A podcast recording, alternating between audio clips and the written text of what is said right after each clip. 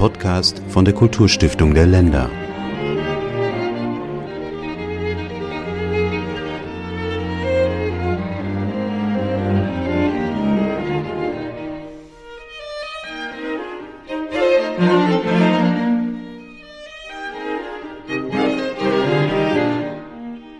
All denen, die die Podcasts der Kulturstiftung der Länder regelmäßig hören oder im besten Fall abonniert haben auf Spotify oder iTunes, dürfte jetzt die veränderte Musikauswahl aufgefallen sein, mit der wir heute beginnen.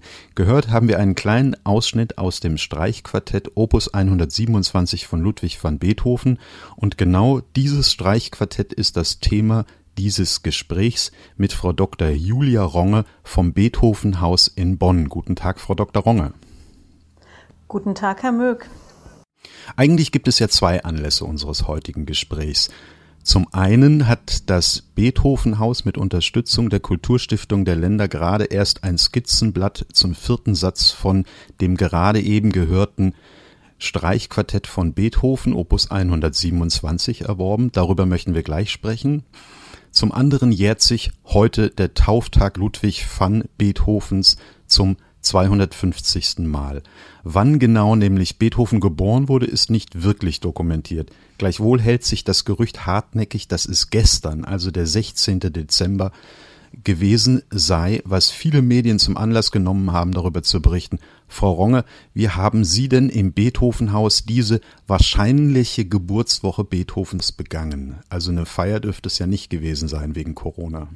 Ja, es war eigentlich eine sehr traurige Woche. Wenn ich denke, vor einem Jahr, äh, als wir äh, den Beginn des Beethoven-Jahres gefeiert haben, da hatte man so vor Augen, wie das Jahr ablaufen sollte und wie es dann am 16. und 17. Dezember 2020, also gestern und heute, hätte mit großen Pomp und Feierlichkeiten und Festakten äh, zu Ende gehen sollen.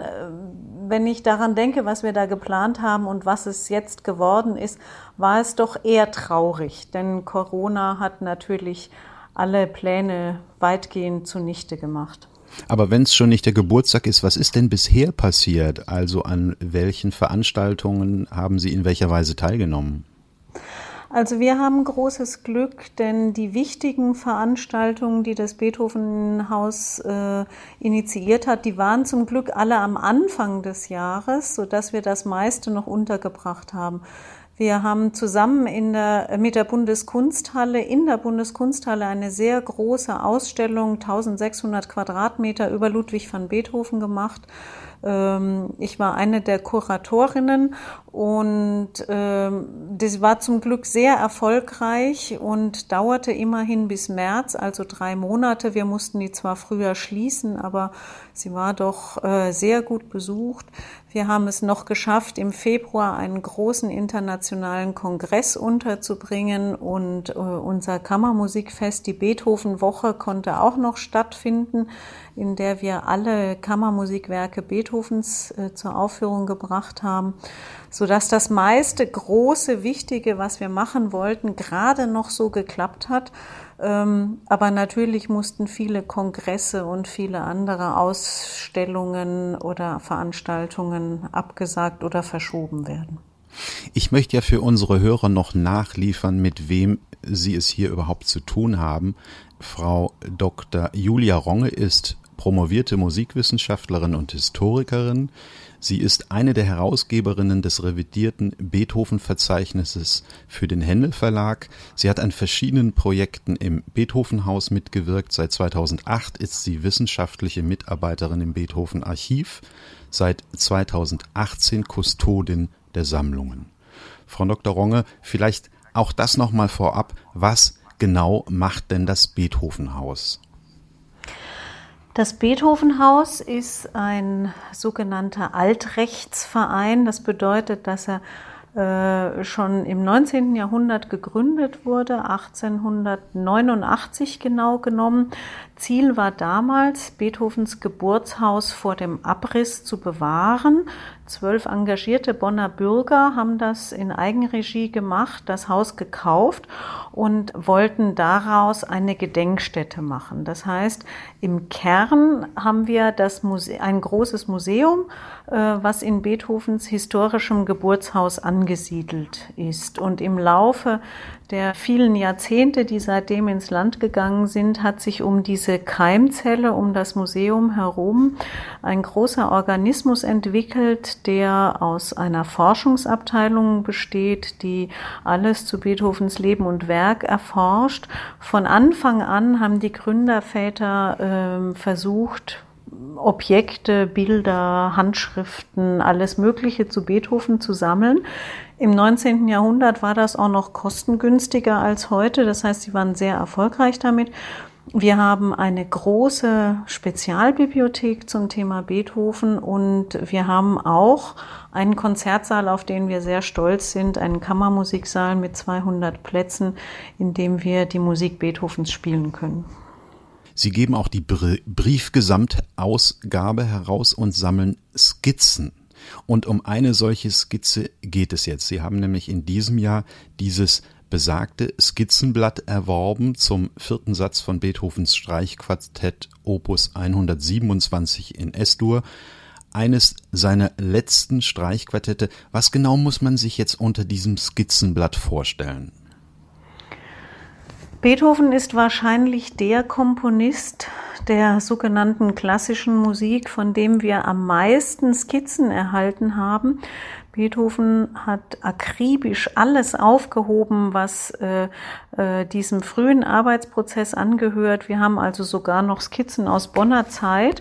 Ähm, das war für ihn ein großes Reservoir, weil natürlich oft auch in diesen Notaten irgendwelche Ideen waren, die er nicht weiter verwendet hat und deswegen hat er das aufgehoben. Man hätte ja immer noch mal darauf zurückgreifen können. Das heißt, von Beethoven gibt es viele, viele tausend Seiten mit Skizzen und äh, die decken im Grunde den ganzen äh, Entstehungsrahmen, den frühen Entstehungsrahmen für ein Werk ab.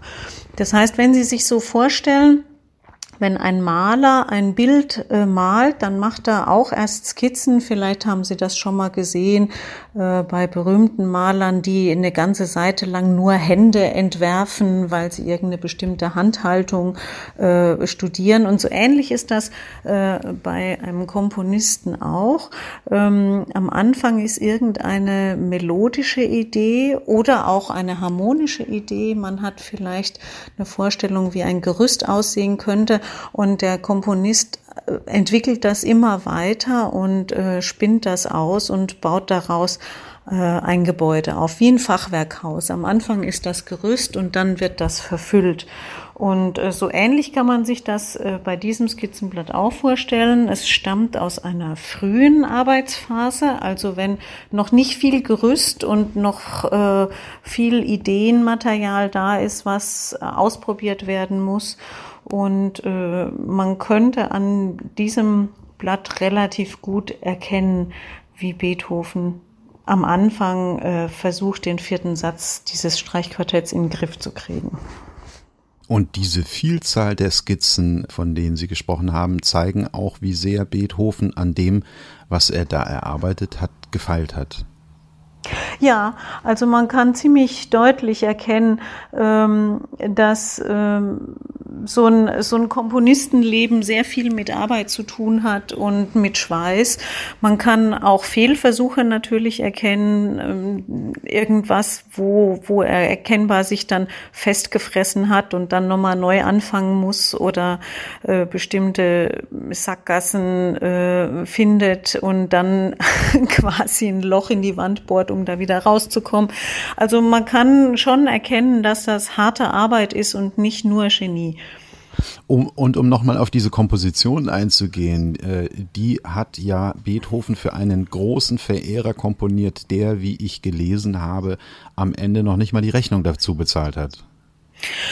Ja, ähm, der Auftrag kam von einem russischen Fürsten, äh, Nikolaus Galizin, und äh, der war so meloman, so musikbegeistert, dass er bei Beethoven äh, Streichquartette bestellt hat, drei an der Zahl. Und um äh, auf jeden Fall an sein Ziel zu kommen, hat er sogar gesagt, äh, verlangen Sie einen Preis, den ich dann bezahle.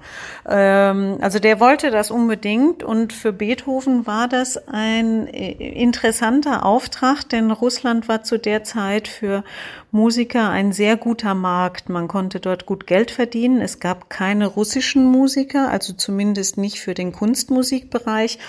Ähm, weshalb ähm, europäische Musiker dort sehr äh, erfolgreich waren. Und äh, ich vermute, dass das eine der Attraktionen für Beethoven war, dass er sich im Grunde erhoffte, den Markt zu erschließen. Warum erwirbt denn das Beethovenhaus jetzt ein solches Skizzenblatt? Was macht man damit? Also zum einen sind Skizzen immer sehr äh, wertvoll für die Forschung, weil sie uns helfen äh, zu erkennen, wie so ein Schaffensprozess funktioniert.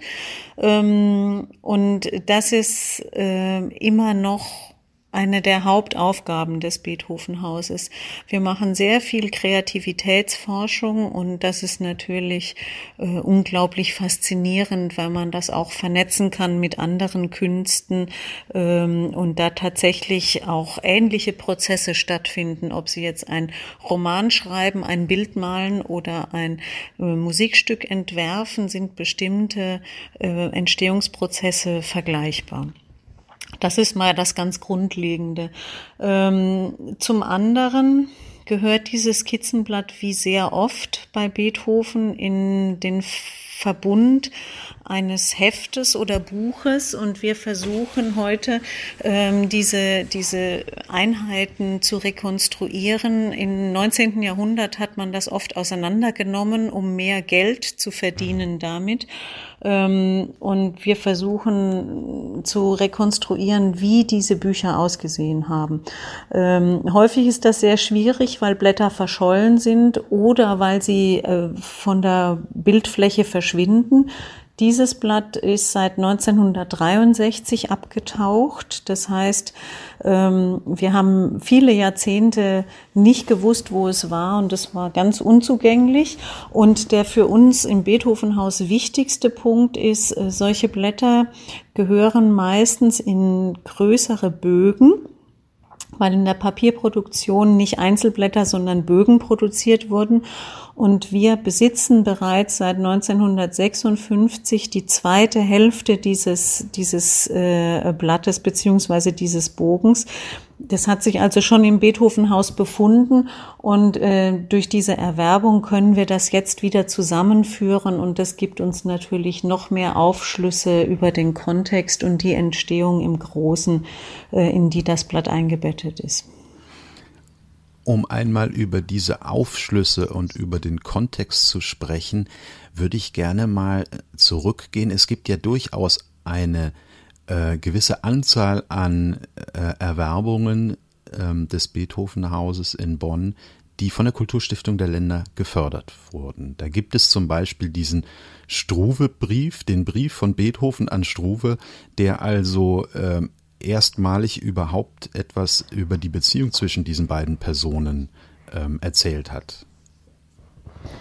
Ja, die äh, Erwerbung des Struve-Briefes, an der die Kulturstiftung zum Glück äh, mitgewirkt hat, und ohne die es vermutlich auch nicht gelungen wäre, neben anderen öffentlichen Förderern, die war für uns eine der spektakulärsten Erwerbungen der letzten zehn Jahre. Heinrich von Struve ist ein Bonner Freund Beethovens, von dem wir wussten, weil er in Beethovens Stammbuch, das ist so eine Art Poesiealbum im 19. Jahrhundert, im 18. Jahrhundert, ähm, auftaucht. Also wir wussten, dass er ganz nah um Beethoven war, aber wir hatten sonst eigentlich kein Zeugnis dieser Beziehung, außer dem Eintrag im Stammbuch. 2012 ist dann auf dem Autografenmarkt dieser Brief aufgetaucht. Er war vorher vollkommen unbekannt. Also wir wussten noch nicht mal von seiner Existenz. Und 2012 hatten wir nicht genug Geld, ihn zu erwerben. Da ist er uns durch die Lappen gegangen. 2018 tauchte er dann wieder äh, bei einer Auktion auf und wir wollten den unbedingt haben, diesen Brief, und haben damals zum Glück mit Hilfe der Bundesrepublik Deutschland, der Kulturstiftung der Länder und des Landes Nordrhein-Westfalen genügend äh, Mittel gehabt, um äh, diese Erwerbung zu tätigen äh, und waren furchtbar stolz, als es uns gelungen ist. Denn dieser Brief ist wirklich spektakulär. Wie muss man sich das denn vorstellen? Der Struve gehörte zum Zergartenkreis äh, um Beethoven und Zergarten ist ja eine Kneipe gewesen damals in Bonn, in der Beethoven äh, damals auch seinen Abschied gefeiert hat, bevor er dann nach Wien umgesiedelt ist. W war das so eine Kneipenfreundschaft? Also wenn wir sagen Kneipe, dann schwingt da im Deutschen so eine Konnotation mit, die dem Ziergarten nicht gerecht war. Also Ziergarten war eine Gaststätte am Bonner Marktplatz die gleichzeitig eine Buchhandlung war oder umgekehrt. Und ähm, im Ziergarten, ja, aber für die damalige Zeit nicht ungewöhnlich. Im Ziergarten ver verkehrten die intellektuellen Kreise Bonns. Also wer in Bonn ähm, ein bisschen ähm, aufgeklärter war, politisch offener, die Professoren der Universität und andere Freigeister, die äh, gingen in den Ziergarten. Wahrscheinlich eben, weil dort auch eine Buchhandlung war. Das heißt, man konnte die aktuellen äh, Erzeugnisse, Geistesströmungen dort rezipieren. Und Beethoven ging eben auch dahin. Heinrich von Struve kommt aus einer, ähm, ich sage jetzt mal, deutschen Familie, obwohl Deutsch keine Kategorie für das 18. Jahrhundert ist. Aber die Familie arbeitet für den russischen Zarenhof. Das heißt, sein Vater ist Diplomat für Russland in Regensburg beim Ständigen Landtag und auch seine Brüder sind Diplomaten und Heinrich von Struve wird auch in diesem Geschäft ausgebildet. Und er ist zu der Zeit in Bonn, um bei seinem Schwager, der Diplomat für England ist, quasi äh, zu lernen, wie man an den großen Höfen Diplomatie betreibt. Das heißt, er ist schon in der Ausbildung, aber natürlich mit diesem familiären Hintergrund auch ein Intellektueller. Äh, deswegen kann man, wird das dem vielleicht nicht so gerecht, wenn man sagt, das ist eine Kneipenfreundschaft. Also das ist, er ist Teil des intellektuellen Zirkels von Bonn, in dem auch Beethoven verkehrt. Dann kommen wir mal zu einer anderen Förderung, die auch so ein wenig die, den, den Geschmack für die Person Beethoven irgendwie äh, intensiviert, nämlich die Erwerbung eines Notizblattes, die Notizen von Beethoven enthält, die er ein Jahr vor seinem Tod gemacht hat, wo er tatsächlich alle seine Erledigungen aufgeschrieben und dann äh, fortlaufend durchgestrichen hat, wenn diese dann getätigt waren. Ja, solche Notizblätter ähm, hat es sicher sehr viele gegeben, aber das sind natürlich Abfallprodukte des Alltagslebens, die man normalerweise wegwirft. Also kein Mensch hebt seinen Einkaufszettel auf. Wenn der Einkauf erledigt ist, dann äh, schmeißt man den weg, meistens noch direkt im Geschäft. Und so ähnlich kann man sich das auch vorstellen. Ähm, wahrscheinlich ist er deswegen erhalten geblieben, weil er so kurz äh, vor Beethovens Tod entstanden ist. Die, äh, es gab keine Gelegenheit mehr, äh, mal die alten Papiere auszusortieren. Ich vermute, dass das der Grund ist. Für uns sind diese Notizen immer sehr kostbar, weil sie uns natürlich auch einen Einblick in äh, das Alltagsleben geben und womöglich in die Sorgen oder Probleme, mit denen Beethoven zu tun hatte. Also auf diesen Notizen ist Beethoven halt nicht der große, erfolgreiche, titanische Komponist, sondern äh, man kann sehen, dass natürlich auch er mit den Niederungen des Alltags gekämpft hat. Unter anderem in Einstellung und Entlassung seiner haushalterischen Unterstützung. Ja, Haushälterin hat Beethoven äh, sehr nötig gehabt. Also er war nicht in der Lage, selber einen eigenen Haushalt zu führen. Und er hatte eigentlich immer Dienstboten. Also meistens eine Haushälterin, eine Dienstmagd. Die Haushälterin musste auch kochen. Wir wissen, dass Beethoven nicht kochen konnte. Einmal hat er gedacht, ich kann das auch, ich kann die Frau entlassen. Aber es ist dermaßen in die Hose gegangen. Noch dazu hat er Freunde eingeladen, dass er dann gemerkt hat, nee, ich brauche sowas wieder. Also äh, Personal hatte Beethoven auf jeden Fall. Daran kann man auch erkennen, dass er nicht ganz arm war. So viel zu der Person und auch zu dem Skizzenblatt nochmal zu Ihnen zurück. Ähm, jetzt geht das Beethoven-Jahr ja noch ein Dreivierteljahr weiter. Können Sie schon absehen, was in den nächsten acht oder neun Monaten noch passiert, woran Sie beteiligt sein werden? Also zum Glück wurden die meisten Veranstaltungen verschoben. Ähm, ich werde in den nächsten acht, neun Monaten an mehreren Kongressen noch teilnehmen. Ähm, das ist so das Einfachste. Etwas komplizierter ist, dass ähm, viele Ausstellungen in der ganzen Welt auch verschoben wurden und ich entweder noch Leihgaben aus unseren Sammlungen zu diesen Ausstellungen bringe oder aber äh, Leihgaben, die schon längst dort sind, zurückhole. Das ist im Moment ein großes Problem. Wir haben etliche Leihgaben in der Welt da draußen die Ausstellungen wurden aber geschlossen äh, wegen Corona, sodass jetzt unsere Leihgaben irgendwo liegen, natürlich gut bewacht und klimatisch sicher. Aber die Ausstellung ist zu und ich kann die Sachen auch nicht zurückholen, weil Reisen nicht möglich ist. Und das wird einen Großteil der Monate nächstes Jahr in Anspruch nehmen, diesen Leihgabentransport abzuwickeln. Wenn ich mir jetzt den Blätterwald so angucke, ähm, mit Bemühungen von Journalisten, Beethoven einzuordnen, zu interpretieren, was wird denn nach Ihrer Erwartung übrig bleiben von dem Beethoven-Jahr, dass es nicht stattgefunden hat oder anderes? Also zunächst mal ähm, sind wir ja in der glücklichen Lage für so einen unglaublich berühmten Mann zu arbeiten. Und ich denke, man muss sich keinen Illusionen hingeben. Beethoven selbst hat uns nicht nötig. Der ist auch ohne uns. Ähm, dieses Jahr hat durchaus einige ähm, interessante wissenschaftliche Erkenntnisse gebracht, vor allen Dingen zu Beethovens Bonner Zeit, die immer mehr in den Fokus gerät. Ähm, vielleicht haben auch einige Leute Beethoven neu entdeckt oder wiederentdeckt. Das würde ich mir wünschen. Ähm, und letztlich, wenn man das ähm, versucht, immer das Positive rauszulesen aus so einem schwierigen Jahr. Wir haben ja in sieben Jahren schon das nächste Beethoven-Jubiläum. 2027 werden wir den 200. Todestag feiern. Und äh, wenn man das positiv, positiv umdeuten möchte, dann kann man sagen, wir haben nochmal eine Chance auf ein großes Beethoven-Jahr. Wenn jetzt dieses Jahr vollkommen glatt gelaufen wäre, dann hätte wahrscheinlich in sieben Jahren keiner mehr ein Interesse gehabt, nochmal ein Beethoven-Jahr zu feiern. Aber so, nachdem das jetzt alles so ein bisschen holprig war, können wir vielleicht in sieben Jahren nochmal ein großes Jubiläum begehen. Dann danke ich für die Ausführungen zum aktuellen und zum nächsten Beethoven-Jahr.